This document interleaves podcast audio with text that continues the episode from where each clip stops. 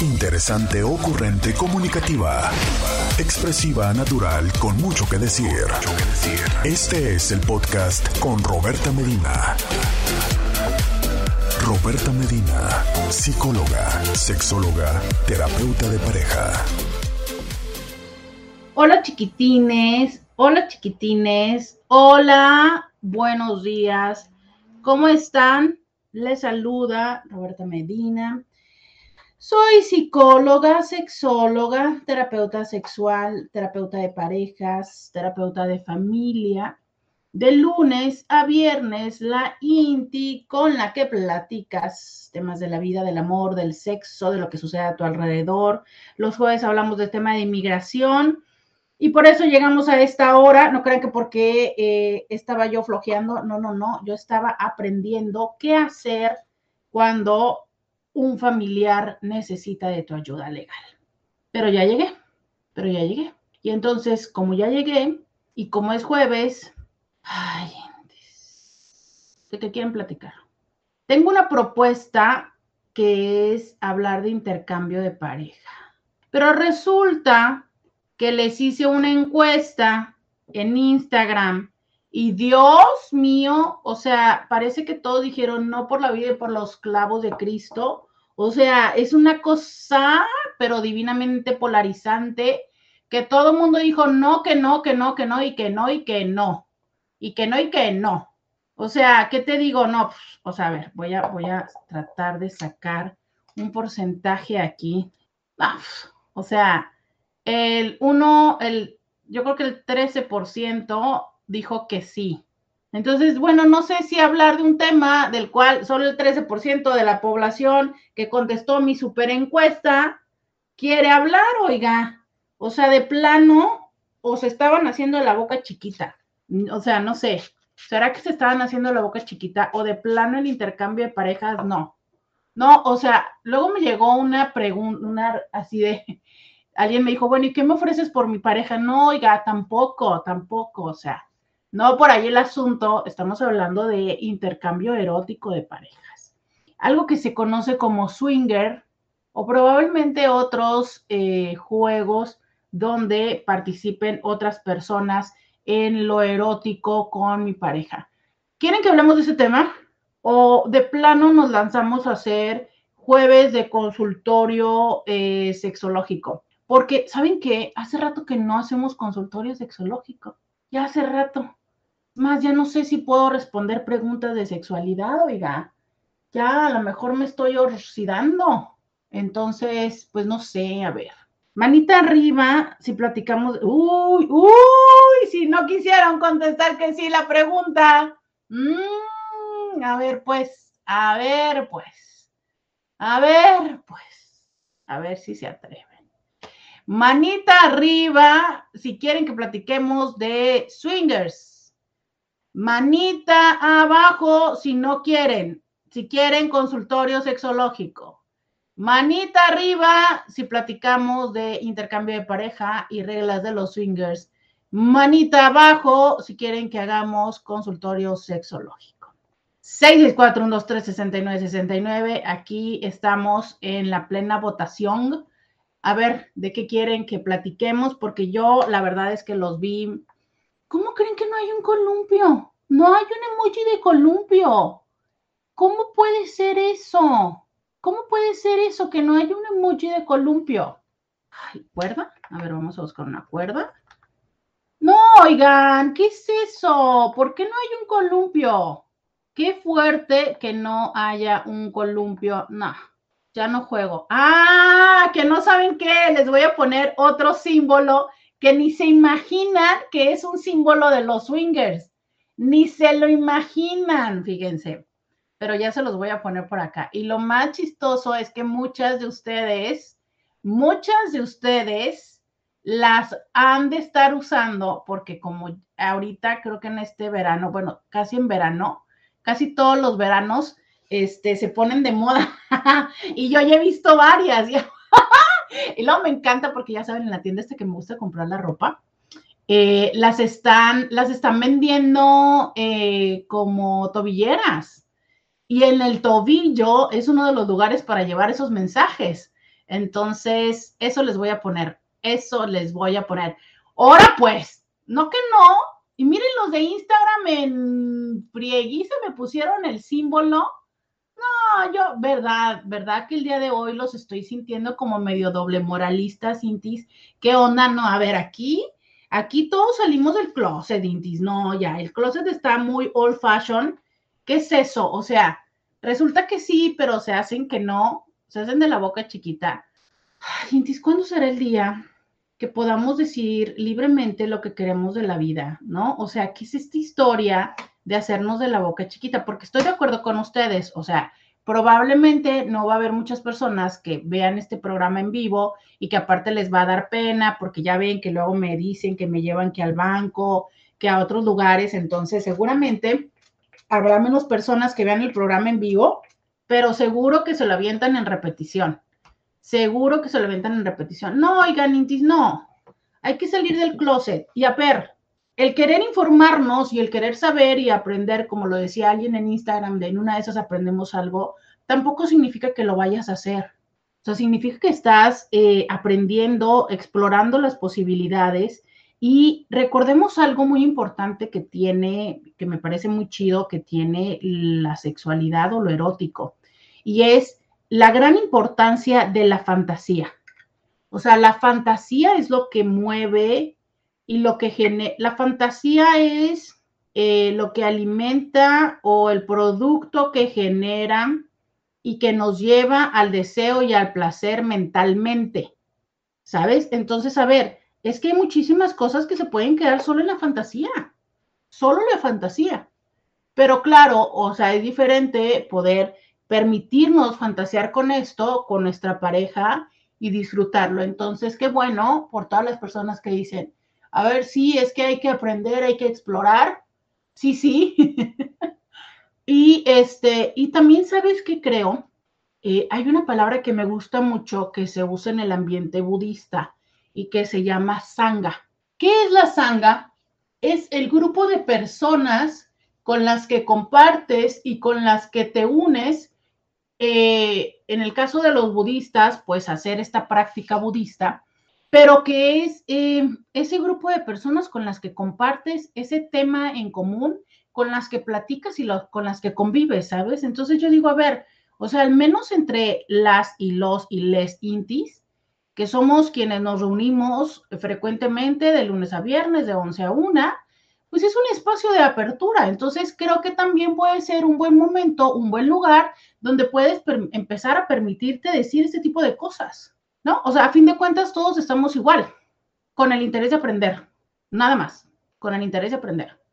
Y creo que si en espacios que son eh, designados así, porque a ver, es que si a alguien no le gusta el tema, pues lo lógico sería decir, le cambia o no pertenece o no me sigue en las redes sociales o no se conecta a estas horas y tan tan, ¿no? Entonces, creo que sí se van haciendo los espacios y se van seleccionando a las personas. Así como siempre, eh, un poco en broma, pero mucho en serio, les digo que el miércoles es el día que todo mundo viene aquí, ¿verdad? Porque saben que hablo de infidelidad pues bueno, ¿por qué no eh, el ir aprendiendo que es un espacio donde pues coincidimos en este interés por los temas y que eso nos dé la flexibilidad de eh, aceptar nuestro interés ante ello. Pues definitivamente valoro muchísimo este, las personas que me, ¿qué, qué ciudad es? Este, que me han mandado mensaje, pues que toiticas, las que mandaron mensaje, bueno, a excepción de creo que una, Todas dijeron que sí, entonces, bueno, ok, hoy vamos a platicar de qué onda con la experiencia swinger. Por supuesto, pregunta básica. ¿Tú te atreverías? Eh, lo has 664 123 69 69. 123 69 69. ¿Lo has pensado? ¿Se te ha antojado? ¿Lo has considerado? te lo han propuesto, has tenido una relación de esta forma, mm, te lo propusieron, pero como que, híjole, dijiste no. 664-123, eh, ándale, mira, no sabía que también este símbolo es el símbolo de la hospitalidad. ¿Será que por eso es el símbolo de los swingers? Eh, cuéntame, 664-123-69-69. Quiero que me platiques, eh, ¿te ha sucedido? ¿Te lo han propuesto? ¿No te lo han propuesto? ¿Cómo estás? Sí, a nivel fantasía, eh, híjole, la verdad es que mm, no, no me atrevería. Quiero que me lo cuentes. 664-123-69-69. Cuéntame, platícame. Vamos a ir a la pausa. Mi WhatsApp está abierto. Vamos a la pausa y volvemos. Roberta Medina, síguela en las redes sociales. Oigan, todos los días, todos los días se aprende algo nuevo. Aquí estoy yo, ¿verdad? Aprendiendo. ¿Por qué? ¿Por qué? ¿Por qué? ¿Por qué esto es el símbolo de los swingers? Y bueno, ya estoy aprendiendo que tiene que estar al revés volteado o tienen que estar dos eh, igual, ¿sabes? O sea, ¿cuál creen que sea? En Instagram ya me lo dijeron. Vamos a ver si las personas que me están escuchando en radio lo saben. Y este Ay, no, qué divertido, qué divertido. Este, qué, qué divertido. Todo lo que uno se va enterando. Todo lo que uno se va enterando. Este, eh, ¿cuál es la diferencia entre abrir la relación y un swinger? Ok, ahí va. Em, abrir la relación que, me parece muy importante y a lo mejor saben que me gusta esta dinámica que empiecen haciéndome preguntas, porque creo que a lo mejor esto va a ser mucho más dinámico el programa, entonces va, vamos haciendo, eh, ustedes preguntan y yo contesto. Entonces, eh, que bueno, sería una mezcla de las dos propuestas que les hice, ¿no? Ok. ¿Qué es abrir la pareja? Abrir la pareja es eh, el tener una conversación donde seamos capaces de identificar y reconocer primero pues que tenemos curiosidad de explorar con otras personas. Segundo, cuáles son las reglas que van a estar presentes dentro de esto. Pero, sobre todo, la gran mayoría de las veces, esto parte de la idea de, estoy dispuesto a que tú pruebes, interactúes con otra persona, pero yo no estando presente. ¿Sabes? Es como si tuvieras justo esto, tu mundo aparte y yo mi mundo aparte. Entonces, somos pareja, vivimos juntos, pero eh, hay un momento en el que yo voy y hago mi vida, hago mis cosas y tú igual puedes ir y hacer tus cosas. Y entonces, ¿cuáles son las reglas de estos momentos? Bueno, primero, y es muy frecuente que yo nunca me entere. O sea, es, de verdad, es muy frecuente que las personas dicen, ok, si lo haces, dale, pero yo no quiero enterarme. Segundo, que seas muy discreto y que nadie se entere. No quiero que ni mi familia te vea, no quiero que los niños se enteren, ¿no? Tercero, eh, otro que es muy frecuente, estas no son reglas impuestas, estoy hablando de las reglas que usualmente existen en las parejas abiertas. Tercero, eh, puede ser, por ejemplo, alguno de los dos viaja mucho y entonces es cuando te vas de viaje, pues China libre. Y entonces lo que hacemos es, yo no te voy a preguntar, pero, por ejemplo, la última llamada que nos hacemos es tipo las 8 de la noche. A las 8 ya me llamas y me dices y bye bye, así fue mi día, besitos, besitos y tan tan. Yo ni te voy a hacer llamadas ni te voy a preguntar qué hiciste a las 9, 10, 11, si dormiste con alguien o no. Y regresas a la ciudad y seguimos tan bien como cuando te fuiste. Esa es la parte de la pareja abierta. Y tú sabrás que entonces, pues puedes tener la oportunidad de hacer algo siempre y cuando se cumplan las otras reglas, que pueden ser, no repitas con una persona, que sea simplemente sexual, que sean personas que eh, no conocemos. O sea, esto es, porfa, no te vayas a meter con una de mis amigas, eh, no vayas a estar metiéndote con tu exnovia o tu exnovio, no con alguien que sea del mismo trabajo, de la misma empresa, qué sé yo, ¿sabes? O sea, es precisamente por eso que en una relación abierta existe toda esta comunicación donde acuerdan, donde se hacen los acuerdos de esto no, esto sí. Por ejemplo, otra situación muy común en las parejas abiertas, que sea con mujeres nada más. Esto es, tú, mujer, puedes tener las parejas mujeres que quieras, pero no un hombre. O tú, hombre, puedes, cuando te vayas de viaje, pues si te encuentras, si te gusta algún otro hombre, dale, pero no con mujeres. ¿Por qué? Porque pues yo estoy consciente de que tienes un gusto, de que eres bisexual y pues ok, dale, ¿no? Pero no quiero vulnerar mi espacio como la mujer de tu vida. Y así, ¿no? Eh, obviamente, eh, lo ideal en todo este tipo de prácticas es siempre con condón eh, y así, ¿no?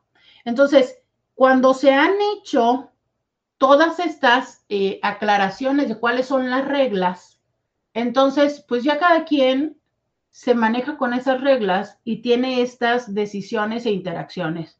Pero que te digo que usualmente son independientes, por eso se dice pareja abierta, porque existe esta apertura. Sin embargo, la persona no busca otra pareja, no busca otro esposo, no, no busca otra novia, es pues busca a alguien con quien compartir, a lo mejor eróticamente y tan Bueno, esa es una pareja abierta. ¿Qué son los swingers? Los swingers son parejas indistintamente de su orientación, pueden ser hombre, mujer, mujer, hombre, hombre, hombre. Pero son parejas que entonces, igual, conscientes del el gusto, la atracción o la curiosidad de experimentar eróticamente con otras personas, deciden hacerlo, pero lo hacen juntos, juntes.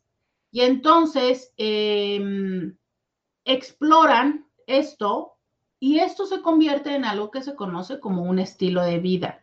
¿A qué se refiere que ser swinger es un estilo de vida?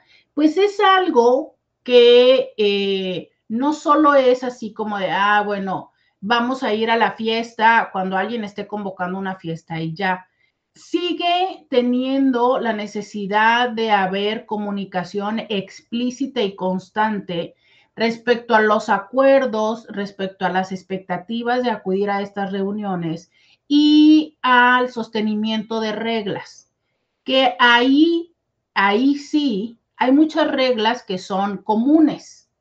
O sea, todas las personas que pertenecen a este estilo de vida, que practican este estilo de vida, saben que al menos hay algunas reglas que son básicas, que son elementales respetar y que la misma comunidad te obliga a respetar. Me parece muy importante eh, resaltar lo siguiente. Los swingers creo que fueron, si es que no me equivoco, el primer grupo de interacción social erótico-afectiva, que bueno, en el caso de ellos es primordialmente erótico, que impusieron la conciencia del no es no. O sea, yo reconozco de los swingers haber aprendido primero el no es no. ¿Y a qué va el no es no? Es ok. Estás tú, imagina esto. A ver, bueno, eh, entonces eh, sigo aclarando todo lo demás y ahora más adelante paso a lo de las reglas. Pero entonces decía, bueno, entonces las personas swingers deciden compartir estas experiencias en pareja. Por eso es que la traducción que se ha hecho al español es intercambio de pareja. Esto es, eh, tú y yo vamos a un lugar donde esté sucediendo un encuentro swinger y entonces eh, vemos, identificamos una pareja que nos parezca atractiva y la intención es empezar a interactuar. Usualmente estos espacios están en una interacción social, o sea, hay, hay música, eh, hay quienes están bailando, a lo mejor hay un eh, show o una persona que ameniza, o hay un tema en común, no sé, de repente a lo mejor eh, estoy fantaseando, ¿eh? pero no me, me, imagino que pudiera suceder. Nos reunimos para ver el Super Bowl, entonces te vas acercando a la otra pareja y obvio hay como menos necesidad de hacer toda esta práctica social, porque bueno, las personas se sabe que ahí están con esta intencionalidad.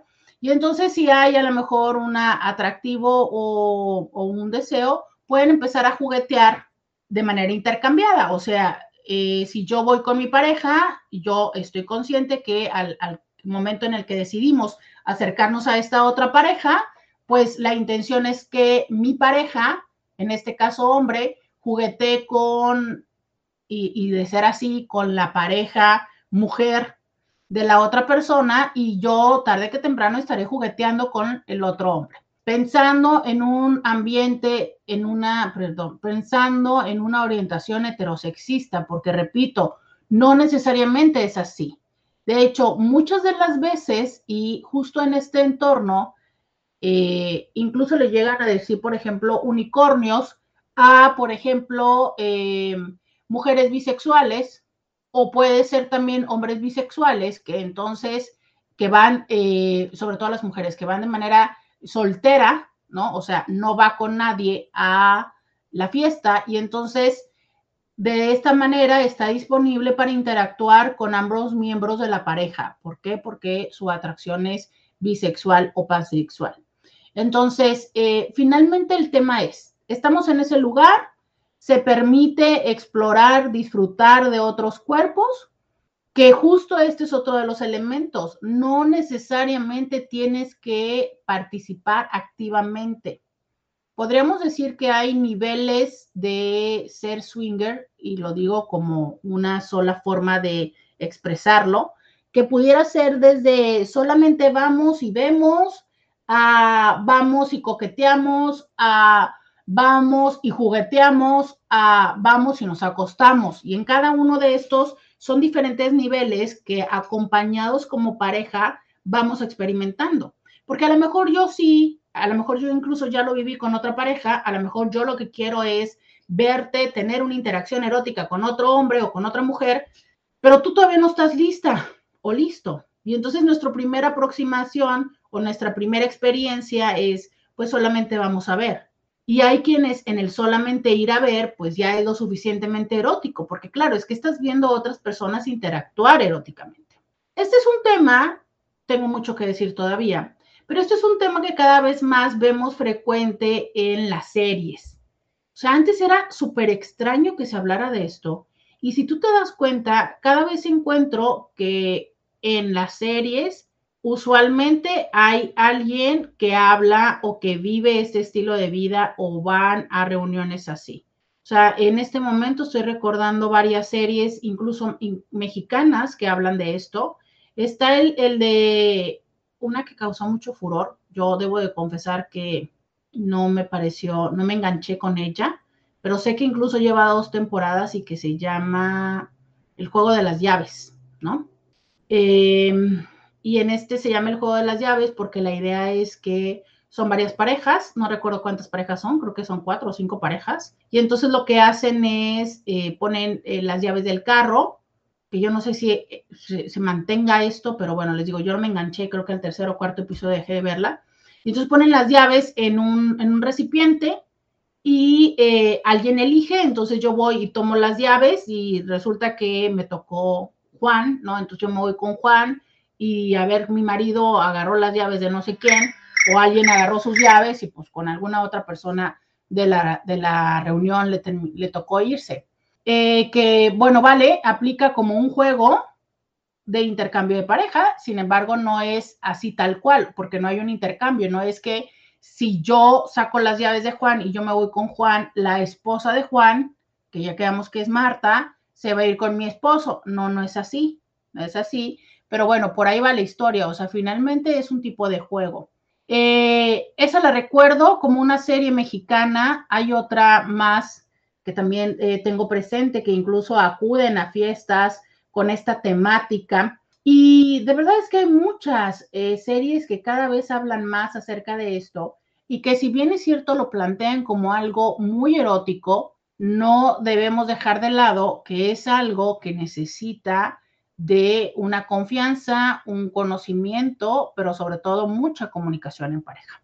Tengo más que explicarles, eh, me encanta que me hagan preguntas, háganme preguntas, yo feliz y contenta de respondérselas. Vamos, vamos a ir a la pausa y volvemos. Podcast de Roberta Medina. Ya regresamos, 664-123-69. 69. Eh, entonces, eh, entonces, a ver, ¿en dónde estoy? Ok, entonces estaba respondiendo la pregunta todavía anterior que decía ¿Cuál es la diferencia entre la pareja abierta y los swingers? Entre tantas, entre tantas, una es el hecho de que mm, en una participan como pareja y en la otra no. En la otra es cada quien por su lado. Eh, en ambas, la idea original es que lo que sucede aparte de lo que sucede con la pareja sea solamente erótico. Esa es la idea principal.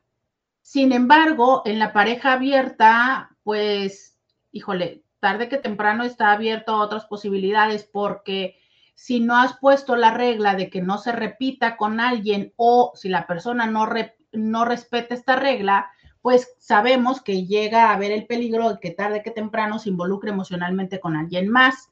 En el caso de las parejas swingers, sí está muy claro y muy delimitado que la interacción con las otras personas es única y exclusivamente dentro del el entorno swinger, esto es, dentro de la fiesta swinger, dentro del antro swinger. Usualmente y en ciudades pequeñas, que lamento decir que, bueno, a veces Tijuana es una metrópoli, pero a veces somos un rancho, eh, aquí en Tijuana solo hay este tipo de interacciones por clubs que son, entre comillas, secretos y que hacen sus reuniones en ciertos espacios y ciertas casas que, no sé, por ejemplo, yo les puedo decir, en este momento yo no sé de una en particular, cuando yo te diga, ah, sí, hay una en esta, este, en esta esquina, no lo sé, ¿sabes? No lo sé. Y, yo les he dicho que a pesar de todo, me ha tocado que hasta hoy no he encontrado, no he tenido la oportunidad de entrevistar a alguien en, en el programa que me pueda hablar de esto y que lo vivan como un estilo de vida eh, absoluto y totalmente dentro de las normas de el, estilo de vida swinger. Sin embargo, he sabido de personas que han estado y que han participado de clubs aquí en la ciudad, pero como les digo, no sé, no sé en dónde, no sé, que han sido en casas, que usualmente así son. Y que les voy a decir, también llega un momento en el que precisamente las personas empiezan a hacer sus propios espacios más selectivos porque también van buscando coincidir con personas de ciertas características similares. Entonces, por eso es que muchas de las veces el participar de estos grupos o de estas fiestas, pues es por invitación, ¿sabes? O sea, es, hay personas que, que con las que tienes en algún momento esta conversación y entonces te dicen, ah, mira tal. Aunque eso es una de las reglas, ¿sabes? Eh, una de las reglas es que em, las cosas no salen de ese espacio de interacción, o sea, es nos vemos, nos agasajamos y nos abroceamos aquí en la fiesta, pero no afuera. Incluso es muy interesante porque hay parejas que son parejas como que siempre, no sé, van a la fiesta van a las fiestas, pero de todas maneras siempre están juntos o terminan interactuando los cuatro. Pero parte de el garantizar de que esto se va a mantener solo en lo erótico es el hecho de no tener interacción fuera del ambiente y de la fiesta. Y esta es una de las normas, al menos en la mayoría de los espacios, sobre todo los espacios que son así como antros y demás, ¿no? ¿Por qué? Porque esta es una manera en la que como pareja tenemos esta seguridad, o sea, es, yo sé que vamos a ir a la fiesta y yo sé que vas a, a jugar con otra mujer o con otro hombre, pero sé que ahí se va a quedar. O sea, esto no es la típica situación de, ay, ahí se la pasaron bien, se pidió en el teléfono y se, se van a estar viendo entre semana. ¿Por qué? Porque eso es parte de las reglas que tenemos como pareja y dentro del ambiente swinger. Antes de irme a la pausa, les decía que esto yo les reconozco muchísimo, la parte de que de ellos viene el no es no, y que esto tiene que ver con, les decía, por ejemplo, en ese ejemplo en el que les planteaba que, ok, estoy yo con mi pareja en una de las, en una de las fiestas, eh, él y yo decimos, ok, vamos a ir con la pareja que está allá en la esquina, llegamos con la pareja que está en la esquina y, eh, y se empieza a dar, pues, entre el saludo y lo que sea, y se empieza a dar la jugueta. Y resulta que, eh, por ejemplo, ¿no? Mi, mi esposo se le dio muy bien con la esposa de él, pero a mí no me gustó él, porque, no sé, porque desde que no me gustó el olor, no me gustó cómo me toca, no, X. Si yo en ese momento le digo no, el no es no. Y puede suceder que como mi esposo está con ella, las personas dirían, pues te toca, mijita. No, no, o sea, en ese espacio el no es no. Y el no es no y es respetado. Y en ese momento, pues ya se ve, ¿no? Si, si ya hay una comunicación, por eso les digo, es mucho de comunicación. Si él de todas maneras sigue con ella, si nos vamos a buscar otra pareja, sí que pasa. Em, para garantizar este tipo de dinámicas, les decía, usualmente la entrada a estos espacios son en pareja. Sí hay una cierta, em, pues, aceptación hacia mujeres que van sin pareja, justo por lo que les decía, sobre todo algo pues muy padre es cuando esta pareja es bisexual y hacen un poco más, menos sencillo la participación de hombres solos, precisamente para eh, garantizar como un ambiente tanto de seguridad como de equilibrio en la disponibilidad de interacción con las demás personas. Entonces, eh, no es no, es una primera regla. Segunda regla es eh, las interacciones son eróticas y son en el espacio. Tercera es no se pretende ni se mantiene comunicación emocional o sentimental y menos de interacción fuera de estos entornos con otras personas. El uso de, eh, de métodos de barrera de condón. Fíjate que un día estaba, un día estaba investigando, justo me escribe alguien acá y te voy a, me decía alguien, es que yo sí quiero conocer a un club y le pregunté de qué ciudad es. Este, y me dice que de Ciudad de México y de Estado de México. Eh, de ahí, precisamente de tu ciudad, un día me puse a, a, a googlear y encontré un club y era club abierto, o sea, es, este, tú podías, porque en ciudades como Ciudad de México, como en Guadalajara, no sé si en Monterrey, pero me imagino que sí, tú puedes ponerle en Google, no bromeo, Club Swinger y te van a salir. En Guadalajara te salen un chorro. Y aquí en Tijuana tú pones Club Swinger y a ver qué te sale, pues te salen los que están en San Diego. Entonces, me llamó mucho la atención porque precisamente uno de México, que lamentablemente no recuerdo el nombre, en su mismo sitio de Maps te da las reglas.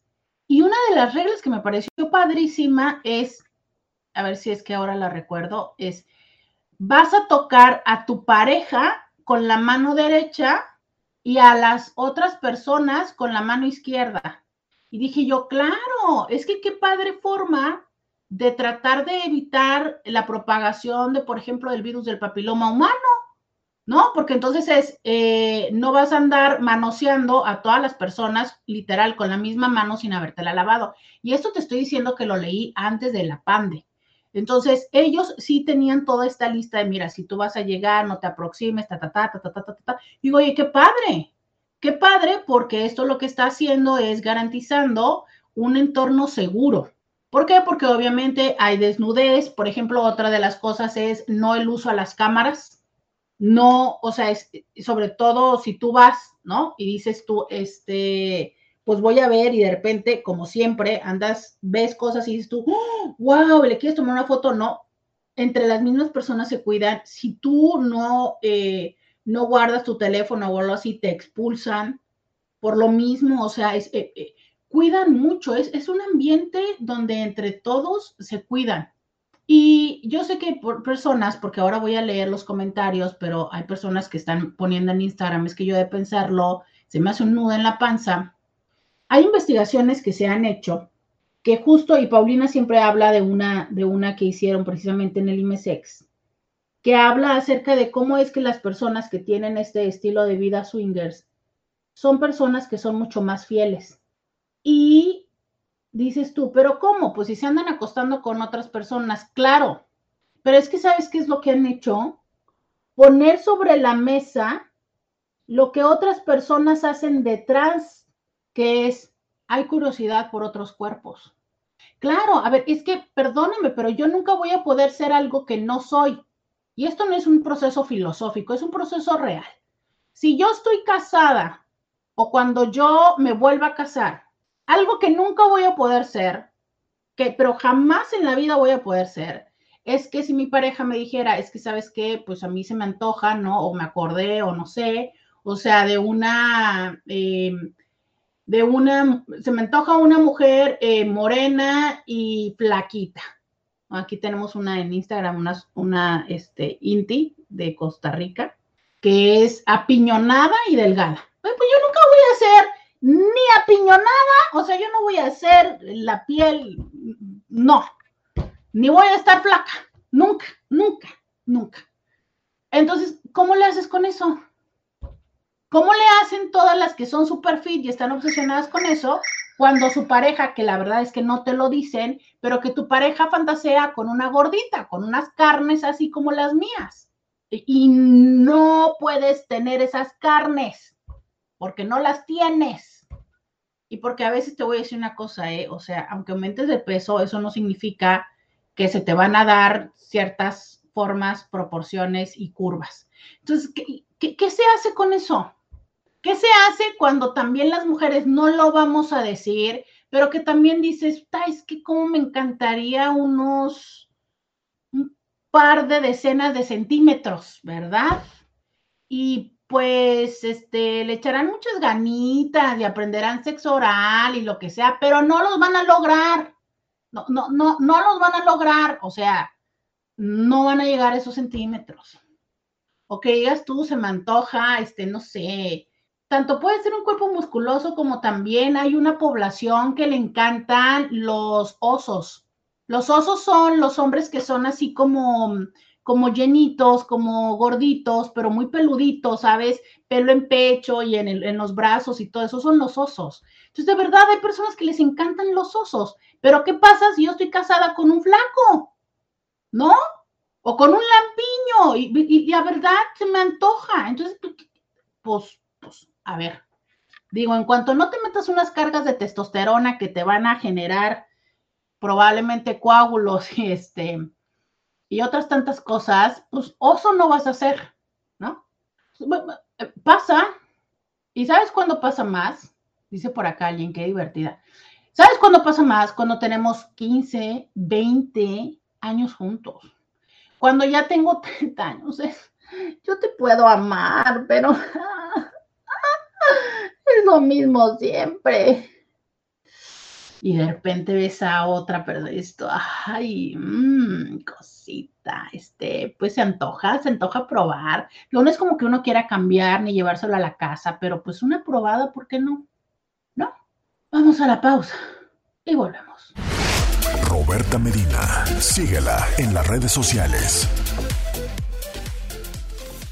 Bienvenida, bienvenido a la segunda hora de Diario con Roberta. Te saluda Roberta Medina, soy psicóloga, sexóloga, terapeuta sexual, terapeuta de parejas. De lunes a viernes, la INTI con la que platicas temas de la vida, del amor, del sexo, de lo que sucede a tu alrededor. El día de hoy que estamos hablando acerca de Swingers, intercambio de pareja y otros juegos. ¿Qué onda? ¿Te animas? ¿No te animas? ¿Cuáles son tus miedos? ¿Cuál es tu idea al respecto? ¿Cuáles son tus dudas? De todo eso estoy platicando el día de hoy. Recibo tus preguntas. Por supuesto es que si quieres que sean anónimas, mándalo a mi WhatsApp, que es el 664 123 6969 mi WhatsApp 664-123-69-69. Ese es el teléfono donde leo tus comentarios. Son anónimos. Si quieres mandar un mensaje de audio, pues también con gusto es que puedo eh, reproducirlo para que lo escuchemos todos y para ir conociendo su voz, que ya saben que también me gusta ir conociendo su voz.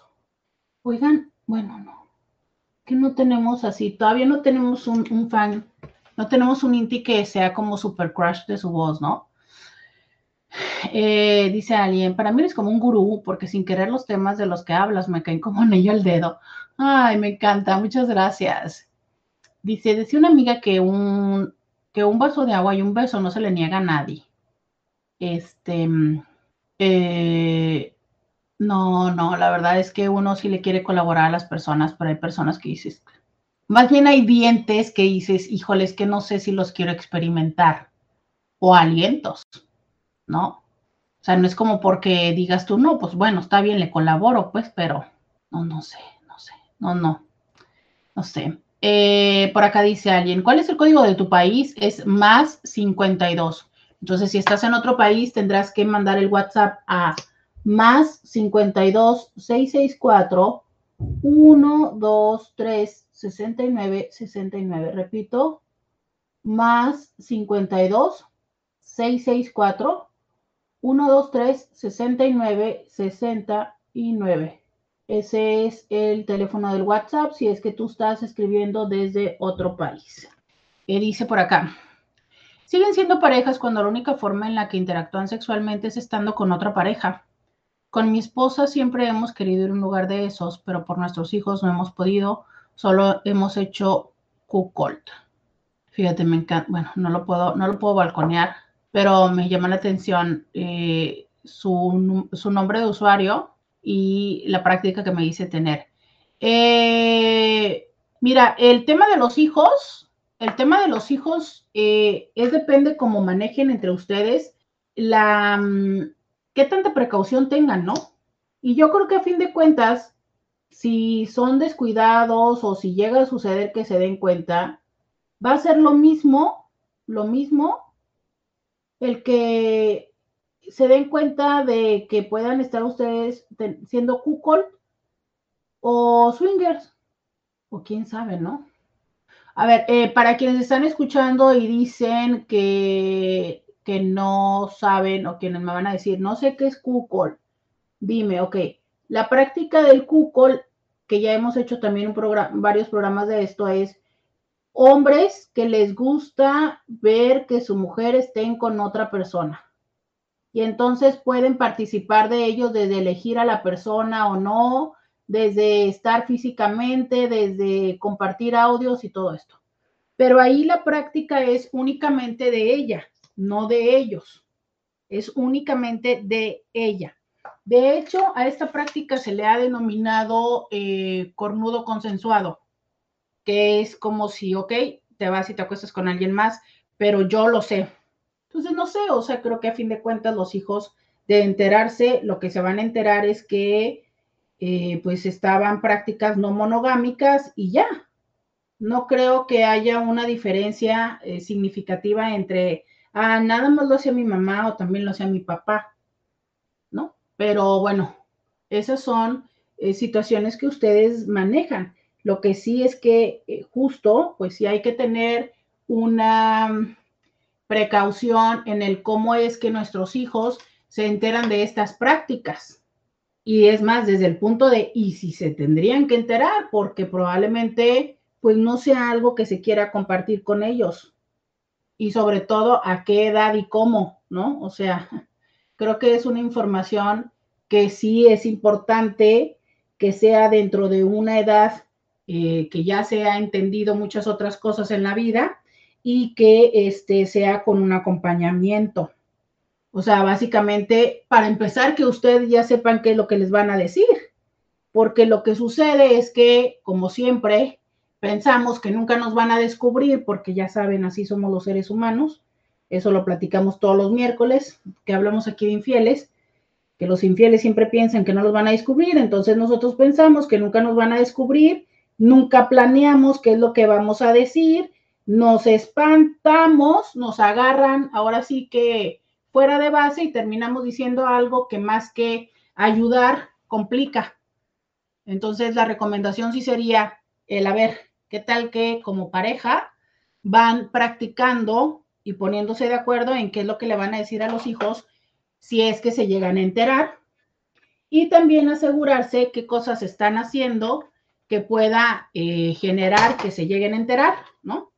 literal, o sea, es, fíjense que, ahora con estos juguetes que me mandaron eh, la juguetería Last Toys para, para mi cumple, me llamó mucho la atención esto, eh, esta parte de cómo es que eh, los diseñadores hasta piensan en la envoltura para que pueda ser más como pueda o no pueda estar visible y que los niños puedan entender o jugar con ellos o no. Digo yo, mira, así debería de ser las cosas. qué tanta claridad y transparencia queremos tener o no queremos tener y no tienes por qué tenerla. Pero también es muy extraño cuando solo ante esto es que deciden o en qué momento empiezan a tener esta eh, secrecía con los hijos. Y ese es el punto, ¿sabes? Cuando manejamos algo con secrecía y usualmente no estamos acostumbrados, pues es mucho más probable que no, no salga también el resultado. Voy a leer, tengo muchos comentarios atrasados por acá de en Instagram y voy a leerlos, dice alguien. Es el único teléfono, además del mío, que me sé de memoria. gracias, gracias. Bueno, la verdad es que a mí yo estoy enamorada de mi teléfono. Eh, me encanta el número 664-123-6969. Creo que no pudo haber sido más sencillo y más significativo. Me encanta, me encanta, estoy muy feliz de tenerlo.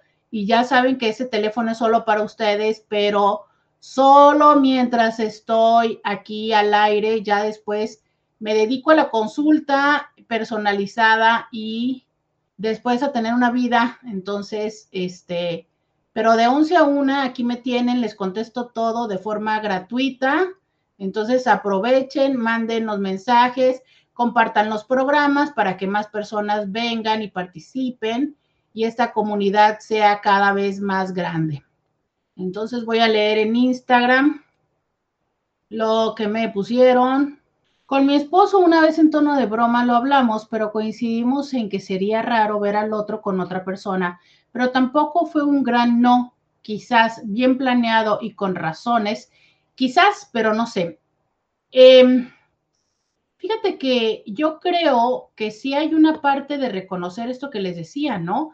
Claro que en la vida hay curiosidad y claro que llega un momento en el que, o sea, el mismo menú, por mucho que te encante, te fascine, te maraville, pues no deja de ser el mismo menú siempre. Es claro que sí llega un momento en el que puedes decir, híjole, puedo tener este otro antojo, y que creo que esto tiene que ver también con qué nivel de madurez tenemos en la relación. Porque, a ver, el día de ayer hablábamos de estos celos. Entonces, imagínate que una persona que es muy celosa llega su pareja y le dice la misma cosa que a alguien le dio risa, que yo dije hace un momento, que le pareció chistoso. Puede ser que a otra persona le parezca súper mal que su pareja llegara y le dijera, ¿sabes qué? Tengo antojo de una gordita. Y que no sea de comida, por supuesto. Y entonces imagínate que hay personas que literal les destruye la autoestima. Versus hay otras personas que pueden decir, pues sabes qué, este, yo sé que finalmente tú y yo estamos como pareja, tú y yo estamos bien, tú y yo nos complementamos y sé que tu antojo es simplemente eso, un antojo, una curiosidad, pues ve, dale. Y a lo mejor te digo, ¿sabes qué? Pero yo voy. Entonces buscamos un club, buscamos un lugar donde tú puedas tener esa experiencia, pero que yo también participe de ella. De eso va una, una, una práctica en este nivel. Pero que justo parte de él tenemos la comunicación, tenemos la confianza y sabemos, ¿no? Cuáles son los límites, los ponemos y los compartimos. Esa es la parte. Eh, dice por acá, ¿cuál es el símbolo, mi Roberta? El símbolo es una piña invertida o dos piñas verticales. Esta es la manera en la que eh, se dice, ¿no? Que cuando alguien, alguna casa o alguien está buscando eh, tener esta interacción, pues que ponen una piña afuera. Dicen, está la leyenda urbana de que las personas van al supermercado y ponen una piña boca abajo en el carrito como para ver si es que otra persona eh, está disponible. También se sabe que un método de comunicación es el utilizar ah, tobilleras o un anillo negro en la mano derecha, como si fuera anillo de matrimonio, pero negro.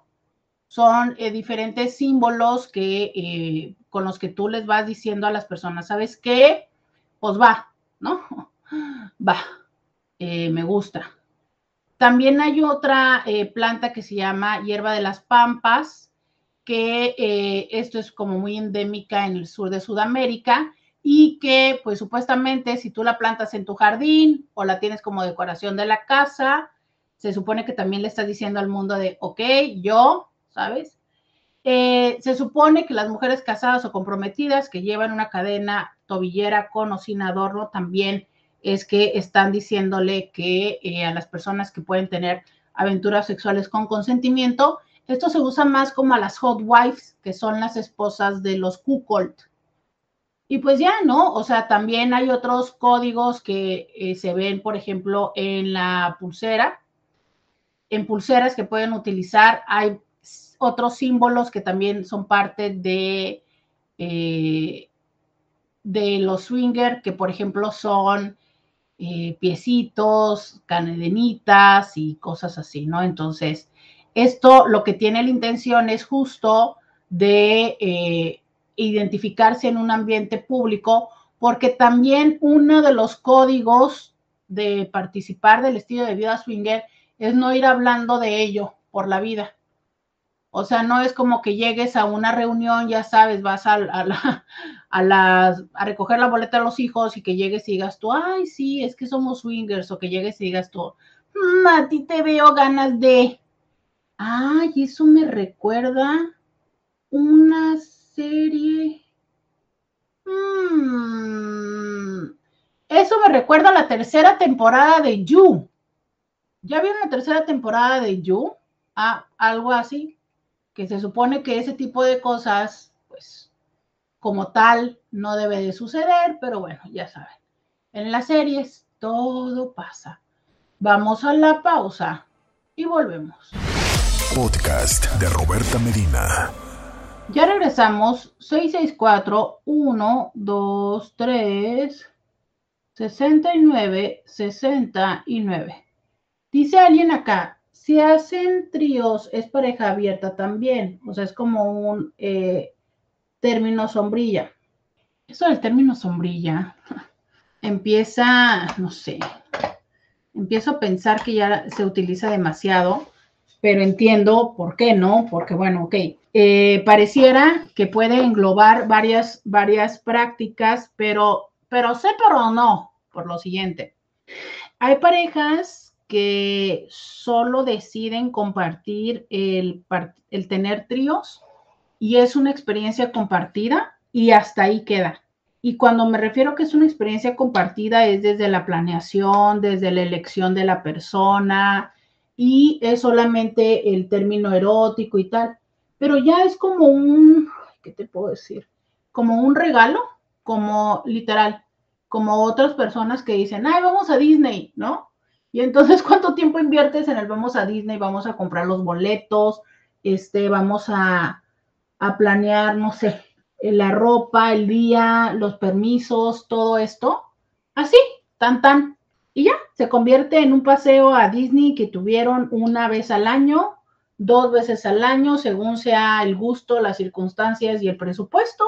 Y tan tan, no pasa nada, no, no va a más. Entonces, por eso tendríamos que decir que la pareja es abierta. No, creo que es una práctica. Sin embargo, cuando ya se instituye y ya se dice, bueno, ok, tú puedes ir e interactuar con otras mujeres o con otros hombres, o puedes ir de cacería, vas a estar de cacería, yo sé que vas a estar de cacería y que y a lo mejor la regla es ve de cacería, pero luego tráela para que la disfrutemos los dos, entonces ya podría ser. Pero no, a veces es simplemente una práctica, un acuerdo. Dice alguien, para mí no es el mismo menú, yo creo que el chef siempre puede presentar un platillo diferente. Creo que en uno está la variedad de hacer cosas distintas, desde el cambio de imagen, lencería sexy, lencería tierna, alocada, texturas, colores, Creo que se pueden hacer muchas cosas diferentes con tu pareja. Las opciones pueden ser infinitas, solo es cuestión de echarle ganitas.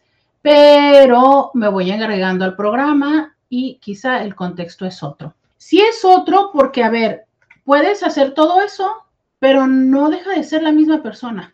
Y yo creo que es válido que tenemos que empezar por aprender y entender lo siguiente.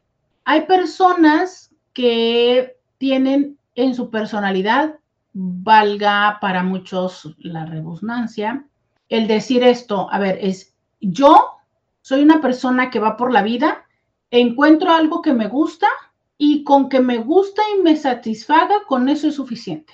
Y habemos otras personas que vamos por la vida y encontramos algo que nos gusta y nos satisface, pero aún así nos preguntamos qué más hay en la vida.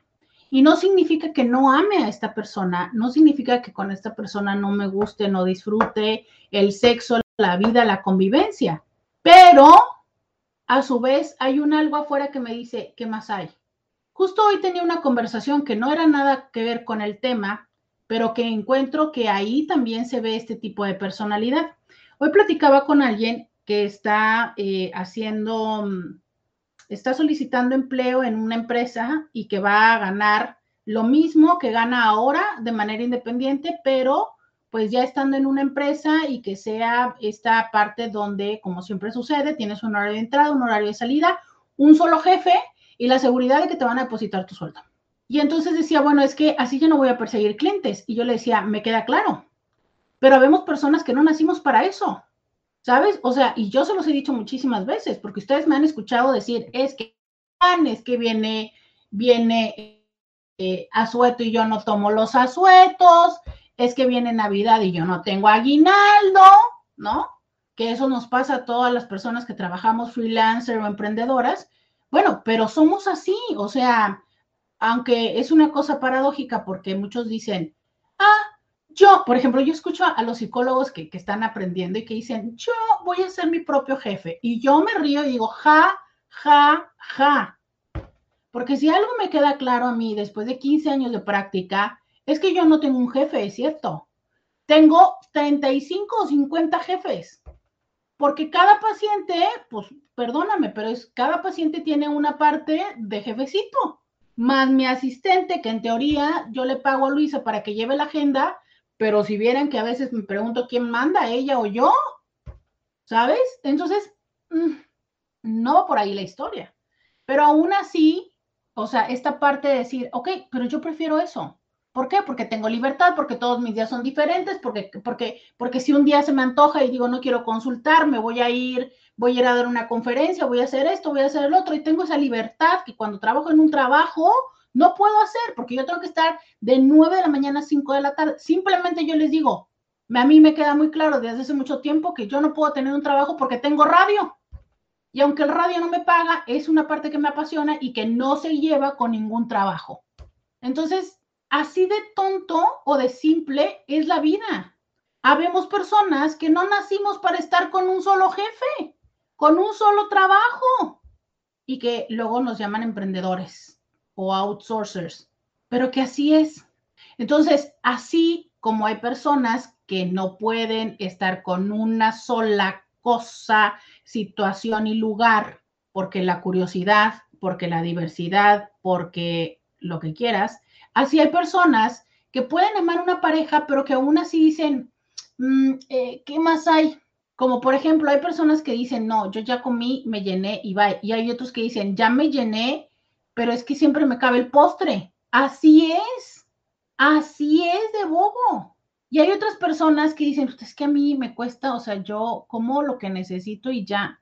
No, no, o sea, yo no soy antojadizo. Hay personas que se los he dicho mil veces aquí, que van al mismo restaurante todas las veces y piden lo mismo. Y hay personas que decimos, claro que no, o sea, no me lleves a un mismo restaurante, vamos a otro lugar. Y no me importa, no me importa si resulta que pagué 500 pesos en la comida y no me gustó, pero conocí otro lugar. ¿Me explico? Hay personas que dicen, a ver, vamos de viaje a otro lugar, vamos a otra ciudad, pero ¿por qué si ya siempre allí en Acapulco tenemos el hotelito que nos gusta? Bueno, pues porque prefiero conocer otra playa, pero si es lo mismo, agua con sal y, arena, bueno, quiero ver algo más. Entonces, imagínate el conocer a una persona que es así, pongámosle explorador o exploradora del mundo, que se casa con alguien que es estas personas que aman la estabilidad. Que entonces encontraron el restaurante donde le gusta el desayuno y cada domingo puede ir a desayunar lo mismo. Mientras hay otra persona que te dice, no, por favor, vamos a comer, a cenar, a este, lo que sea, pero en otro lugar. Así de simple como se los estoy poniendo en ejemplos de trabajo, en ejemplos de restaurantes, en ejemplos de menús, así es también en la vida. Entonces, a ver, si yo soy estas personas, a ver, es que no va, no se trata de que yo no ame a la persona con la que estoy, claro que la amo, pero también volteo y digo, mm, ¿y cómo será? Entonces, esto es un claro ejemplo de la parte donde el amor y el erotismo no siempre van, no son lo mismo. Es que los vinculamos y pensamos que son algo indivisible, pero no es algo indivisible. Puede haber una curiosidad de carne, de cuerpo, de decir, ah, este, sí, o sea, literal, es que a ver, piensa esto, las personas que no tienen muchos senos, ¿A poco ustedes también no les da curiosidad de repente decir, ay, ¿qué se sentirá tener aquellas cosas grandotas, ¿no? Aplastarlas, tenerlas. ¿Por, qué? Porque, porque da curiosidad. No me van a decir que no les ha dado curiosidad cuando ven, ya no podemos decir las nalgas de la Kardashian, cuando ven el cabuz de la Kardashian, ¿no? Como decir, ay, es que, o sea, quiero, quiero, quiero hacerle, aunque sea hacerle así, no, para saber qué se siente. Eso se llama curiosidad y, es, es, natural, es humano. Miren, yo les voy a decir, si los seres humanos no fuéramos curiosos, no habríamos llegado a Marte. Hoy la mosca que ya llegó a Marte, pero no habríamos llegado a Marte. Marte, el país, el país. Oíla. Ay, por Dios, por la vida, esclavo de Cristo, es tan manca.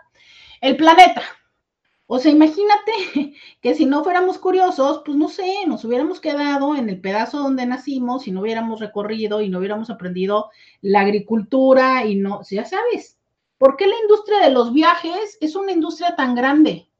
Porque vemos gente curiosa que queremos ir a ver cómo otras personas comen lo mismo, harina y queso.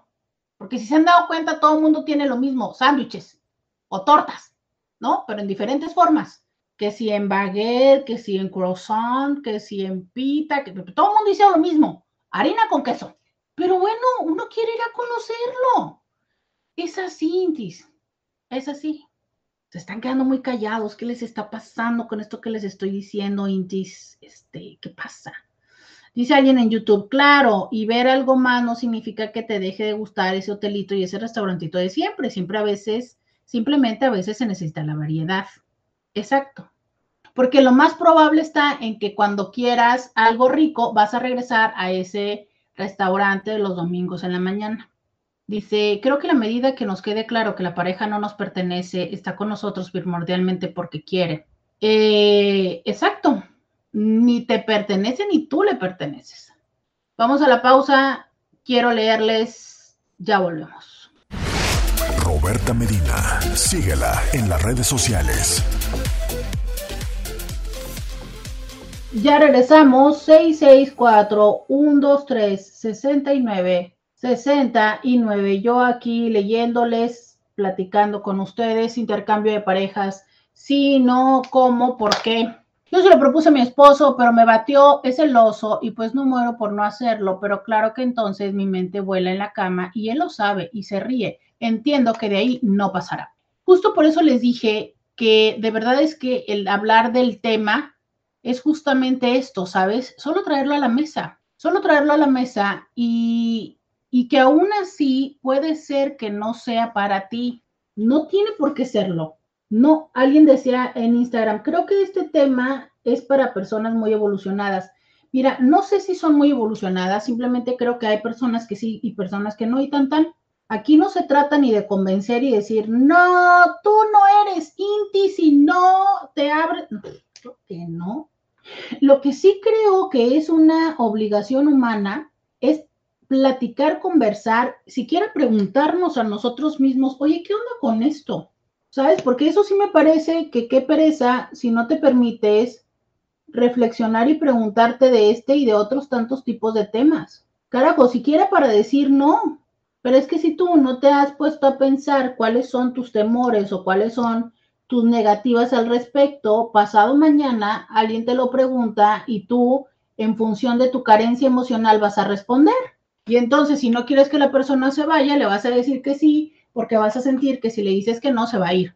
Tú no sabes cuántas personas han entrado a este estilo de vida precisamente desde el miedo. Y créeme lo que es de las peores formas de hacer este tipo o cualquier tipo de, eh, de experiencia y de juego. Desde el miedo o desde el porque si no lo hago, tal, eso no se vale. Dice, pero creo que sí se les puede ir enseñando a los hijos que no hay una sola forma de relacionarse, que no solo existe la monogamia. Exacto. Ni la monogamia, ni el matrimonio solamente, ¿sabes? O sea, el ir enseñándoles todas estas opciones que son en base del respeto. Dice, ya no se pueden enviar lluvia de corazones. Sí, sí he visto corazones hoy. No me digan que no, ya no se puede. Em, dice, eh, eh, eh, vamos a platicar. Dice Roberta, yo, yo uso tobimedias para el ejercicio y no sabía que era una clave. Las tobimedias, ¿estás bromeando? Esas no me las sabía. ¿Es en serio lo de las tobimedias? No, es, yo lo que dije fue tobilleras, pero a lo mejor la tobillera se entiende como calcetines. No, no, no. Estoy diciendo, em, yo por tobillera entiendo la pulsera en el tobillo. O sea, que traigas una pulserita, un adorno, una esclavita en el tobillo. Es a lo que me refería como tobilleras, no como calcetas. no, no, no. Dice alguien, eres adorable, me fascina cómo te ríes de tus errores. Ah, de que hace rato que dije yo que, que Marte era un país. bueno, es que la geografía, yo ya les dije que la geografía no se me ha dado y siempre se los he dicho. Roberto, buen día, a mí me interesa el tema. Digo, a mis 44 aún sigo sorprendiéndome por todo lo que aún no conozco. Respecto a tu pregunta, creo que no me atrevería, más no me cierro al conocimiento. Qué bien, o sea, es bueno eh, escuchar y reflexionar y también decir, mm, no, no gusta y no gusta. Alguien dice, hola, excelente tema. Una pregunta, ¿qué tan cierto es que bañarse con tu hijo de cuatro años puede ser considerado un abuso hacia él? Mira, em, hay diferentes temas que quiero decir. Primero es, aprovecho para decírselo a todas las mamás que tienen hijos hombres, por favor, enséñenle a sus pequeños que cuando se bañan deben retraer el prepucio. Eh, si no se retrae el prepucio, eh, se genera algo que se llama esmegma, que es como una masita grasosita, blanquecina, que pues tiene cierta finalidad, pero que debe de ser retirada. Entonces, eso debe suceder cada vez que se baña y eso ayuda a que también el prepucio tenga literal la suficiente flexibilidad para bajar.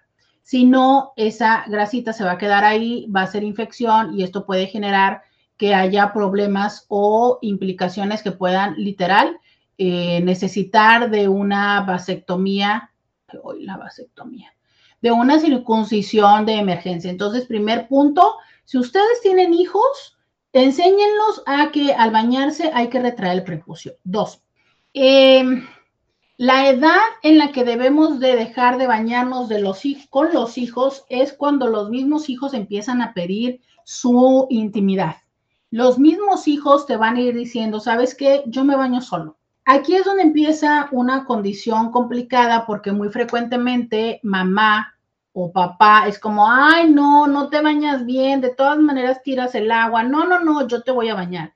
Y nos imponemos. Y entonces ahí sí hay una parte donde no necesariamente estamos respetando el espacio que nuestro hijo o hija nos pide.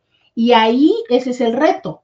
¿sabes? O sea, más que la desnudez y, eh, y la práctica de tocarle es cuando un niño o una niña dice no, que nosotros vulneremos y pasemos por encima de su no.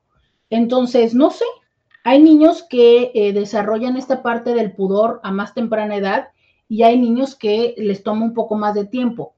La indicación es cuando ellos, cuando tu hijo empiece a decirte no, pues no hacerlo.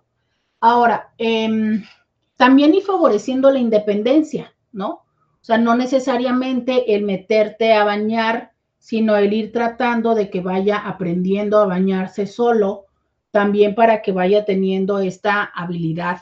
Pero eh, yo creo que eso tiene mucho que ver también con personas que no necesariamente tendrían que participar de esta práctica de los hijos. O sea, entiendo que, por ejemplo, pueda haber tíos y tías muy amorosos o amorosas, pero esto de ya bañar a los sobrinos eh, por voluntad o por de manera innecesaria, A lo mejor esto es, ¿no? O sea, el tener un poco de precaución y decir, a ver, evitemos este tipo de eh, situaciones que a lo mejor no tienen mucho sentido. Digo, mamá pues entiende o abuela si es que están al cuidado de la abuela, pero ¿cuál es la necesidad de que tíos o tías estén bañando a los sobrinos? No sé si va por ahí tu pregunta, pero me parece que seguramente esto tiene alguna otra situación de trasfondo que sería mucho, muy útil conocer para poderte dar una respuesta más adecuada. Pero en general, algo que se puede generar, algo que se puede, mm, sí, justo esto, generalizar, sería, hay que respetar cuando los hijos empiezan a decir, mamá, yo lo hago, aunque lo hagan mal, aunque haya que mandarlos dos veces a bañar. A lo mejor sí, al principio decirlo, ok, tú lo haces, pero después yo te termino de bañar y de manera tal en que vayan desarrollando su autonomía. Pero justo les digo, entiendo que muchas veces nosotros como adultos limitamos esto por el tiempo que nos puede tomar o que nos complica la vida, pero bueno, aunque se nos complique un rato la vida a nosotros, es parte también de su desarrollo y de su independencia. Alguien dice, sí, y a la serie de Sexual Vida también de Netflix, yo se lo propuse a mi pareja y me dijo que sí. Mi duda es, ¿sabrá algo de lo que acabas de mencionar? Híjole, no lo sé. Mm, aquí es parte de la comunicación, o sea, la comunicación no solamente es antes, sino es durante y es después. Incluso algo que es muy útil es el tener esta conversación después de la visita que hicimos. O sea, tuvimos la fiesta y después, obvio, no necesariamente después, después, porque creo que una parte que sí ayuda a... Mm, fortalecer los vínculos es el tener esta oportunidad de compartir después en intimidad con la pareja. O sea, independientemente puede ser que a lo mejor ya no haya un encuentro coital, puede ser, pero que sí haya este momento de intimidad tú y yo, ¿no? A lo mejor sí, a lo mejor si estamos en esta otra fase donde vamos y nada más observamos, pues entonces justo es lo que alimenta y enriquece el encuentro coital tuyo y mío. Pero independientemente de que cuál sea la actividad tuya y mía, que sí hay un momento entre los dos. ¿Por qué? Porque es esta parte donde se consolida el vínculo, ¿sabes? Donde se consolida incluso esta parte de la complicidad. De tú y yo hemos ido a jugar, hemos jugado con otros, pero con esto reforzamos el que somos tú y yo. Es un algo compartido. No es un algo donde yo busque sustituirte ni tú buscas sustituirme. Es algo donde tú y yo nos permitimos ir a jugar con otros, pero seguimos siendo tú y yo. Y entonces, una vez que pase ese tiempo, quizá en otro momento, a lo mejor en el desayuno, oye, ¿cómo te sentiste? Oye, ¿qué pasó? ¿Te gustó? ¿Te gustó el lugar? ¿Te gustó el grupo de personas? ¿Quisieras repetirlo? ¿Preferirías que no? ¿Qué cosas podrían ser mejores para la próxima vez? todo esto. ¿Por qué? Porque hay que abrir el espacio para que entonces yo, por ejemplo, te pueda decir, ¿sabes qué? Híjole, este, al final sí me di cuenta que me costó trabajo verte con alguien. ¿Sabes qué? Me sentí muy bien, creo que estoy lista para el siguiente paso, creo que no. ¿Sabes? Todo esto es lo que tenemos que platicar para que cuando estemos otra vez sea bueno. Y también creo que un elemento importante es empezar poco a poco, ¿sabes? Conforme nos pueda ir eh, siendo manejable. O sea, de repente decimos, va, lo quiero hacer y la expectativa es que el primer día ya intercambio de pareja, coital y toda la onda. No, bueno, perdóname, pero a lo mejor yo te estoy diciendo, sí, tengo la flexibilidad, pero a lo mejor sí te dije, va, lo quiero hacer, pero a la hora que llegué ahí, hijo, o sea, siempre no, no, dame chance. Entonces también se vale, pero es que a veces como pareja no somos tolerantes. Y entonces decimos, ah, no, tú me dijiste que sí, y ahora lo haces. No, pues bueno, no siempre va así. Vamos a la pausa y volvemos. Podcast de Roberta Medina. Ya regresamos. 664-123-6969 es el teléfono que tengo en mi WhatsApp en el que me encanta recibir tus comentarios, ya sea en texto, ya sea en audio. Aquí estoy para reproducirlos. Eh, por acá, pone el emoji de que le vuela la cabeza. Justo estás diciendo lo que te escribí el otro día y borré por el tiempo. Amo a mi esposo, estoy muy feliz con él, pero tengo la tentación de seguir viendo qué más hay afuera. He intentado meter el tema de estar con otras personas, pero aún está muy cerrado a la idea. Y pues, aunque hace más de cuatro años que no tengo nada físico con alguien más, siempre disfruto tener otras personas abiertamente interesadas en mí. Aguas, porque eso ahí sí veo un potencial peligro. O sea, para empezar, no sé cuántos años tengas con la pareja. Eh, híjole, la verdad es que no tengo no tengo idea cuánto tiempo tienes con tu pareja. Este, pero mira qué curioso, porque en mayo también me dices que le propusiste comprar juguetes y cuando él te dijo que sí, te arrepentiste. Entonces, yo te preguntaría, no sé, varias cosas. Para empezar, no sé cuántos años tengas con tu pareja, pero eh, ¿no estarás pasando por un momento de crisis existencial personal? A ver, es que esto de la crisis de los 40, no crean que solamente le da a los hombres, ¿eh? O sea, claro que también nos da a las mujeres. Entonces, eh, a veces tiene que ver con esta parte de decir, híjole, ah, este, mm, ¿no? Eh, algo, algo, ándale por acá. Me siento satisfecha y a la vez no. Vivo muy bien, exacto. No, mira, yo creo que hay un algo que ya te está moviendo personalmente, ¿no? 12 años y 10 de casados. Mm. Yo te digo que a lo mejor puede ser una lo que ya te esté moviendo personalmente y que a lo mejor lo primero es, lo primero, lo primero es revisarlo, yo te diría terapéuticamente. A veces podemos confundir la curiosidad de estar con otra persona con una insatisfacción.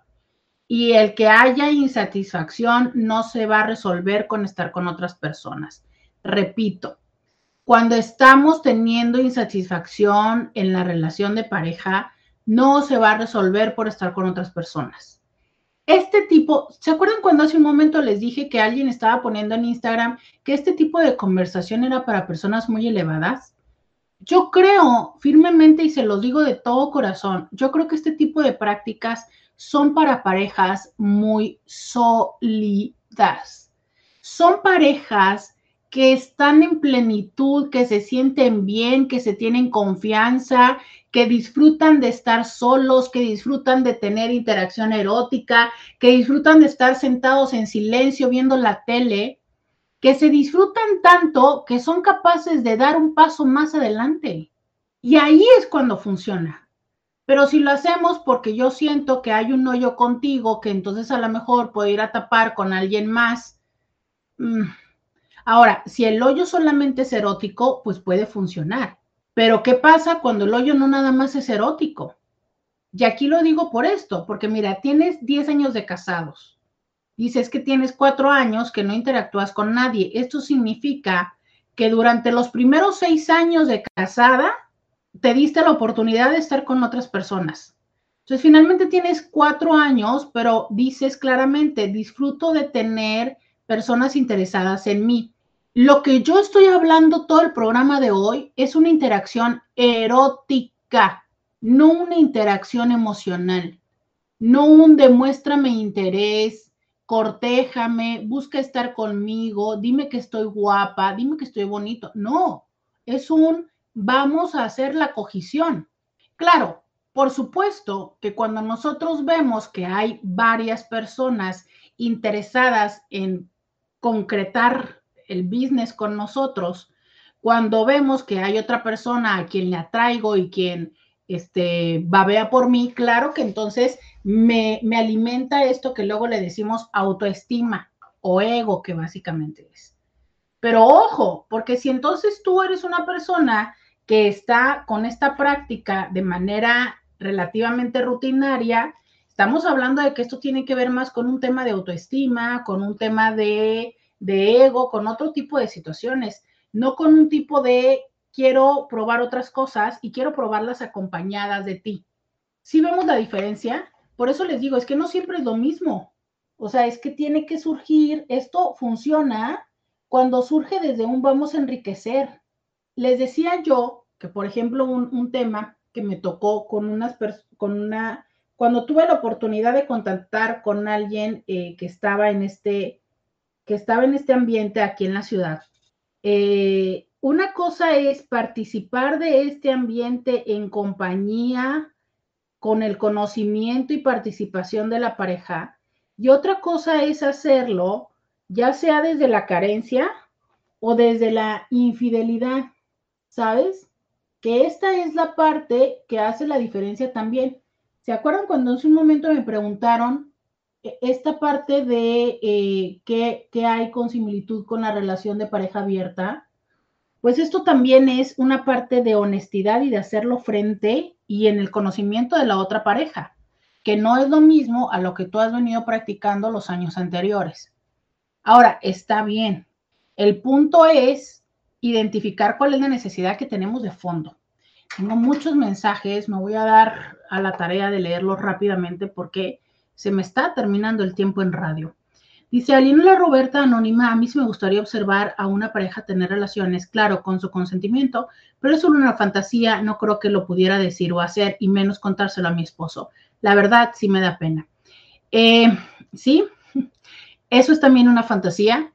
Eh, en Europa hay lugares donde hay show de sexo en vivo y que justo esto es para que tú puedas ver a alguien literal, ¿no? Como tipo, este, una película no por en vivo y bueno, es, es una fantasía, no pasa nada. De verdad, eh, no pasa nada, no es algo que te tengas que sentir ni este, avergonzada, ni, ni nada, ¿no? Es, es una fantasía y bueno, tan, tan. Hay quienes eh, tienen la posibilidad de cumplirlo en comunicación con su pareja. Y bueno, volvemos a la parte donde muchas veces hay situaciones que solo se van a quedar a nivel fantasía porque la interacción o la comunicación con nuestra pareja no permite que se lleve a otro nivel. Eh, dice alguien, tienes a mil por hora mi cerebro, todo esto me hizo ir para atrás, la forma en la que nos educan sexualmente desde niños, nos educan con tabú, vergüenza, con la convicción de que no debemos una fidelidad y también a nuestra pareja. Creo que el punto clave es lo moral y la fidelidad, el significado o peso que le hemos dado a nuestra vida. Traigo toda una historia mental con lo que dices. Es interesante conocer toda esa gama de conocimiento que ofreces. Muchas gracias. Eh, dice alguien más, eso de las denuncias son por personas que creen que la educación sexual es no hablar de ellos. Fíjate que sí. Y de verdad, esto donde las personas piensan que si no se habla se evita, yo te voy a decir algo. Esto de lo que hoy hablamos no es algo nuevo. No es que la sociedad y el mundo y los seres estemos cayendo eh, y que Sodoma y Gomorra ya... Eh, es más, con esto te doy el ejemplo. Sodoma y Gomorra ya existía y nos pintaron a Sodoma y Gomorra de una manera desagradable. Pero a ver, explícame que los bacanales Explícame que las múltiples parejas sexuales las existían desde los romanos, desde los griegos. Explícame que la homosexualidad siempre ha existido, que la bisexualidad ha existido, que siempre ha sido un tema de, em, de privilegio, ¿sabes? Entonces, entendamos que no es que hoy estemos hablando más, no es que porque más se habla, más se llega a hacer, no. Es justo todo lo contrario es hablar de lo que siempre ha existido y sacarlo de las sombras y de esos lugares tan castigados como si fueran cloacas o si fueran, este, mm, ay, se me olvidó ahora el nombre de lo que quiero decir, como si fueran estas, eh, las alcantarillas, ¿no? Es, es sacarlos de ese lugar que en algún momento la religión los puso ahí, pero que son absolutamente humanos y que también como humano puedes decir, sí, tengo la curiosidad y renuncio a ella. Perfecto, perfecto. Pero hay otras personas que no. Y que entonces entendamos que eso no tiene que ver con el amor. Y que entonces desde el amor que sí nos tenemos, ¿cómo hacemos con tu curiosidad y cómo hacemos con la mía? ¿La satisfacemos con no por? ¿La satisfacemos con la fantasía? Con el acuerdo de que la fantasía no va a trascender a la realidad. Abrimos la pareja, experimentamos y entendamos esto. No significa que vas a ir y esa misma noche vas a salir haciendo circo y maroma y teatro. No. Una pareja puede tomarle años llegar a concretarlo. a veces lo empiezan a platicar, de repente con el simple hecho de fantasear y de decir, ya elevó la temperatura, en otro momento empiezan a fantasear, oye, ¿y cómo será? ¿Y qué va a pasar? Y eso es suficiente. O sea, recordemos esto, Intis, el tema es jugar. ¿Cuándo fue la última vez que te permitiste jugar en un encuentro erótico con tu pareja? Jugar con juguetes, jugar con fantasía, jugar con diferentes formas. Así es.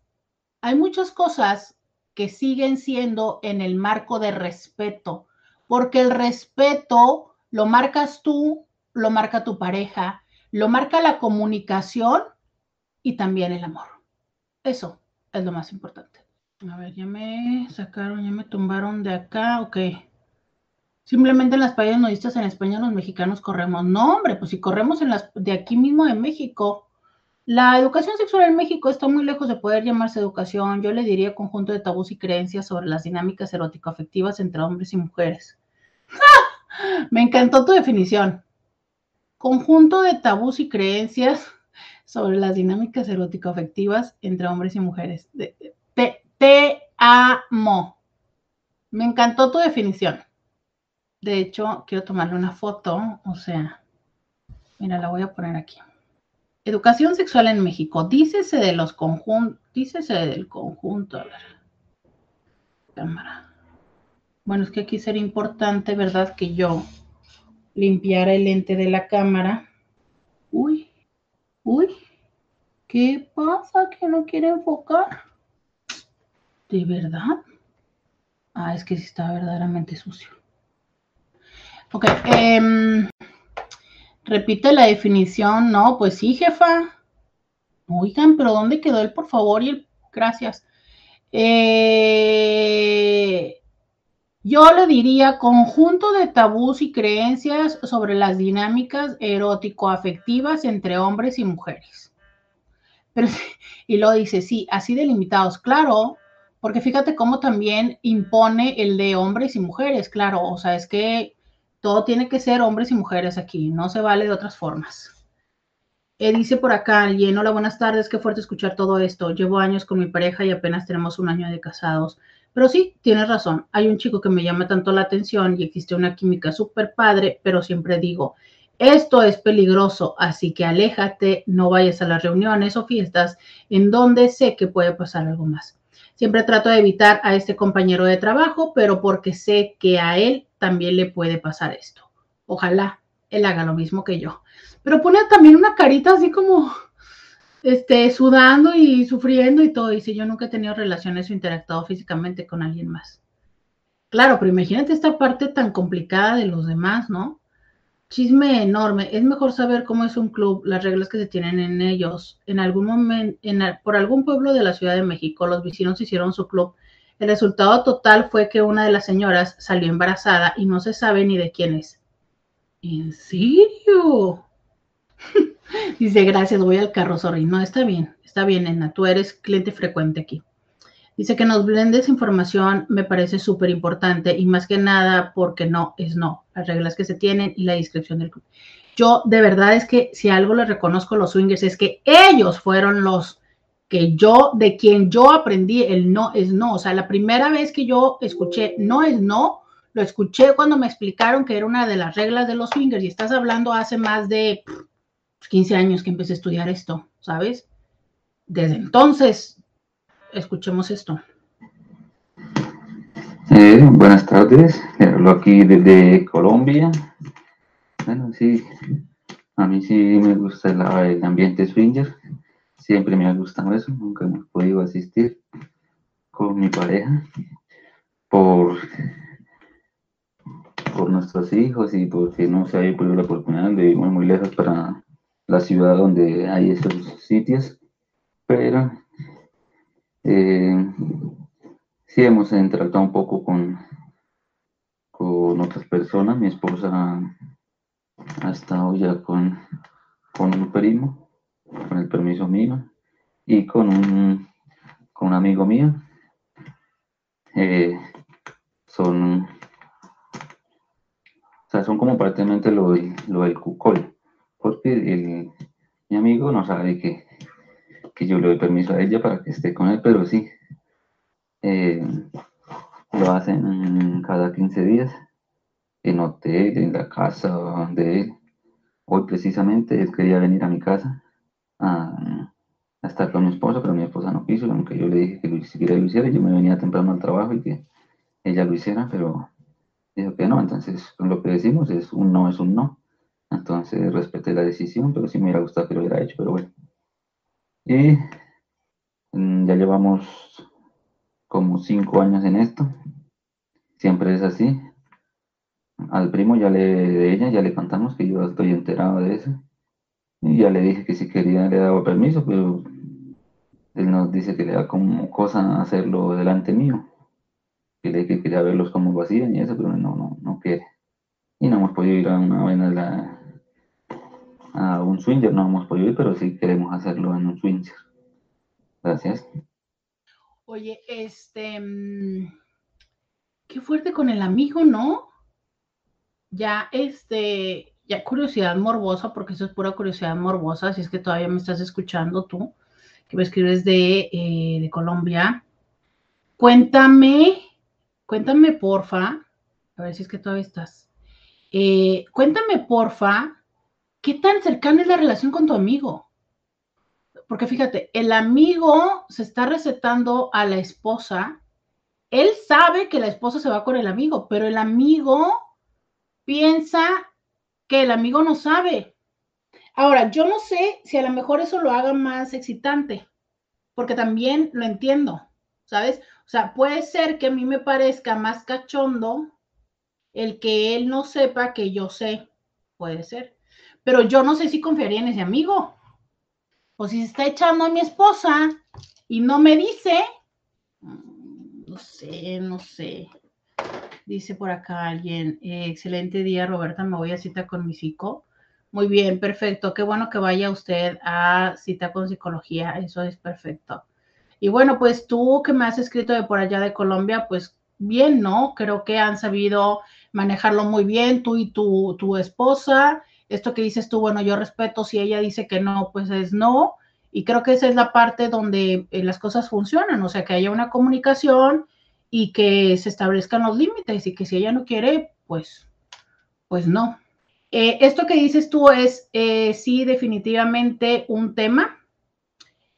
Es un tema, este, de los espacios geográficos donde no existe esta oportunidad.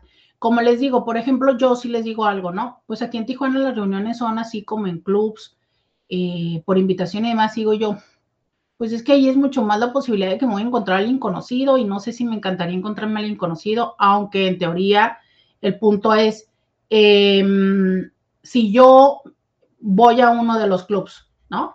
Este, este, a ver, eh, em, si yo voy a uno de los clubs, ¿no? Eh, Roberto, si te abriste la boca, imagina yo, hasta me paré para escribir. ¿Abrí la boca? ¿Cuándo abrí la boca? Cuando dije que el amigo. Que canijo el amigo, ¿no?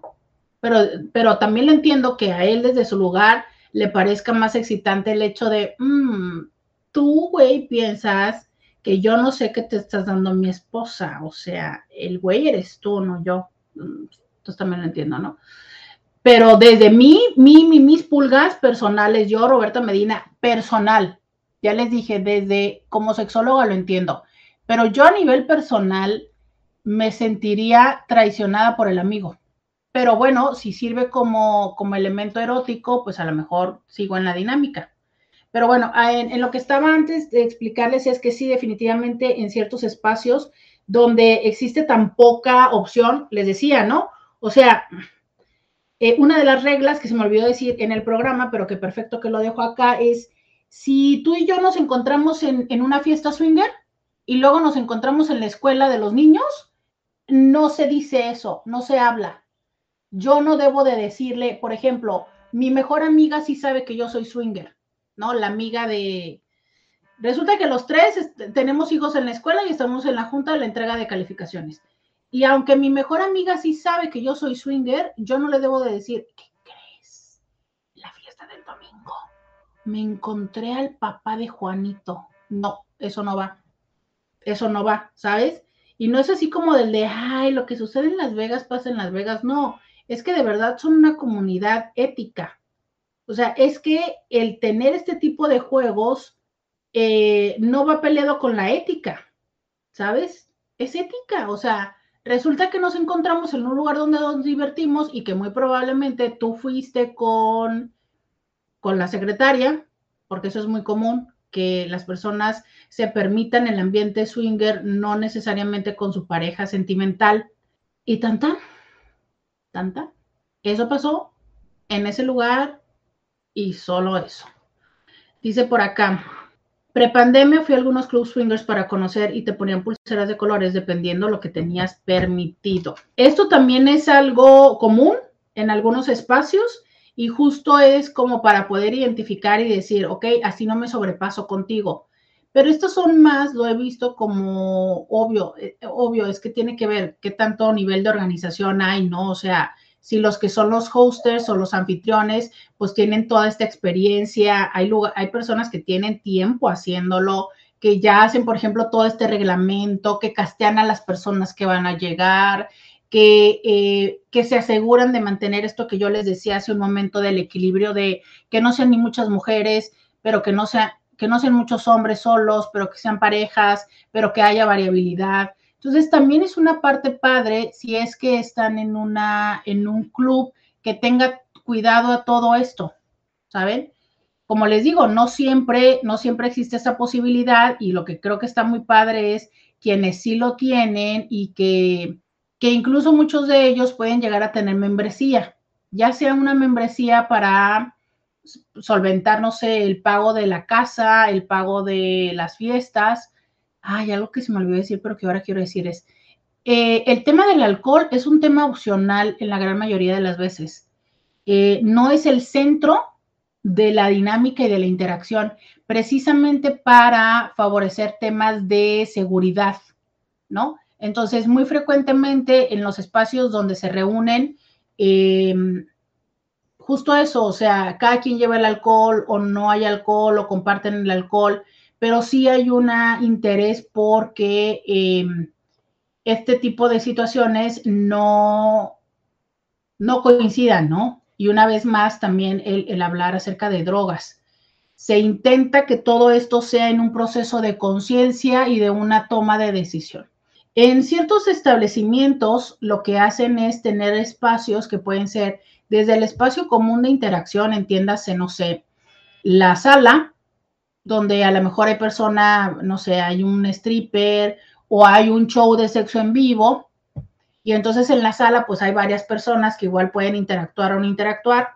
Luego están espacios o una sala ya más amplia donde las personas sí están interactuando y entonces de repente hay dos personas o, alguien que se está besuqueando o toqueteando y entonces tú quieres participar y tú vas y te sientas a un lado y entonces puedes interactuar.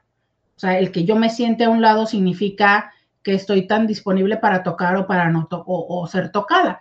Y yo puedo empezar a tocar a la persona, pero si la persona me dice no, me toca retirarme.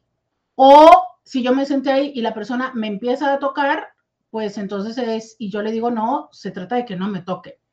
Y justo esto que nos comentaba alguien de lo de las pulseras, era eh, justo para eso, ¿no? O sea, es que a lo mejor yo traigo mi pulsera que dice que solo quiero ver y aunque esté ahí sentada, pues significa que quiero ver, no que llegues y me toques. Y esa es una manera como de optimizar todo esto.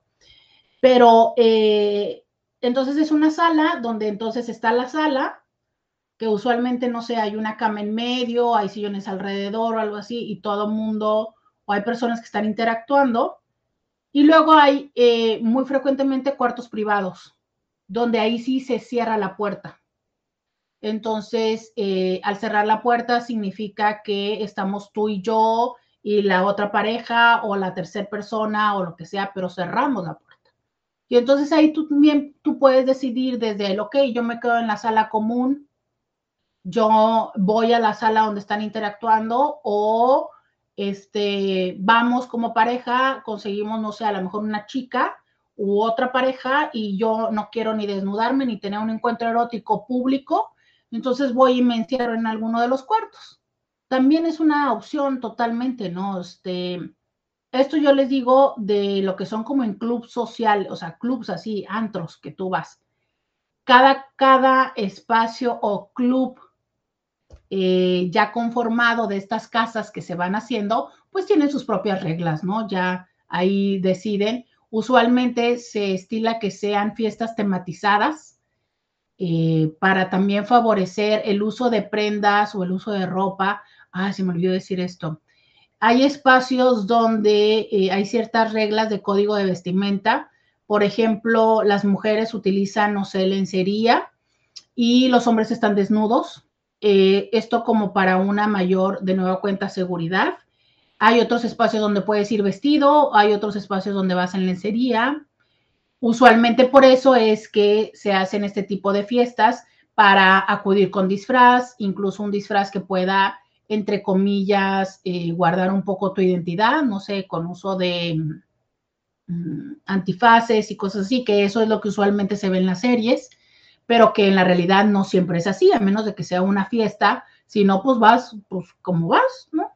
Literal, o vas como de antro o literal, hay muchas personas que van ya en lencería, en baby dolls, en trajecitos y... Es que ahí las personas van, disfrutan, van en libertad.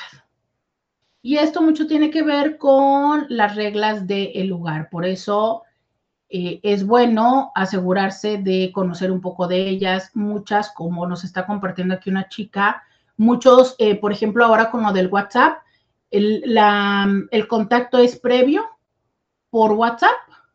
Entonces, eh, ahí se hacen ciertos cuestionamientos, como de con quién vas, a qué vas, cosas así, ¿no? Es un mundo, es un mundo, por eso se le llama estilo de vida, porque es un mundo que tiene reglas y estas reglas aplican no solo al momento de coger, sino antes, durante y después. Y es precisamente un estilo de vida y un mundo para garantizar cosas como honestidad, como respeto y precisamente el hecho del disfrutar eróticamente sin el riesgo de que impacte la vida personal. Porque lamentablemente en la sociedad que tenemos, que hoy alguien me bloqueó de Facebook por hablar de este tema, Imagínate que yo en la escuela donde tengo a mis hijos se enteran que soy swinger, ¿no? Entonces, ¿cuántas cosas pueden suceder con el director de la escuela, que corra mis hijos, la maestra y toda esta cosa? Entonces, a ver, es como, este es un juego de adultos, queremos jugar como adultos, ¿sabes? Entonces, precisamente por eso hay toda una comunicación y toda una serie de reglas que nos permite llevar este juego. Este juego es un juego que ha existido desde hace muchísimos años es un juego que eh, justo les decía, para terminar, es esto. Eh, en esa investigación encontraron que son parejas que son más fieles. ¿Por qué? Porque entonces se permiten poner sobre la mesa lo que de todas maneras existe debajo de la mesa. La curiosidad, la necesidad, eh, todo esto. Y entonces lo que estamos haciendo es haciéndolo de una forma honesta. Hoy por hoy que hablamos tanto de la ética, eh, de la ética afectiva, ¿sabes? Con ética. Con ética decir, se me antoja otro cuerpo. Con ética decir, esto es lo que yo puedo, como yo puedo vivirlo, como yo no puedo vivirlo. Y, y acompañarnos, ¿no? O sea, esa es la intención, el acompañarnos, el acompañarnos eh, en esta experiencia. Esa es, esa es la intención. Pues yo les agradezco muchísimo, es que ya veo por acá que, tienen curiosidad de este tema. Les agradezco que eh, estuvieran acá, que estuvieran de eh, participando. Les invito a que compartan este tema, a que compartan este en vivo. Eh, es probable que otras personas también quieran saber. Y definitivamente creo que informarnos no nos condena a nada, que nos enriquece y que también nos puede llevar a tomar decisiones, em, eh, nos puede llevar a tomar decisiones informadas, que finalmente es a lo que tendremos que aspirar todos los seres humanos. Muchísimas gracias a todos y todas las que nos acompañaron a través del 1470 de la M. Hasta mañana. Escúchala en vivo de lunes a viernes a las 11 de la mañana por RCN 1470 AM.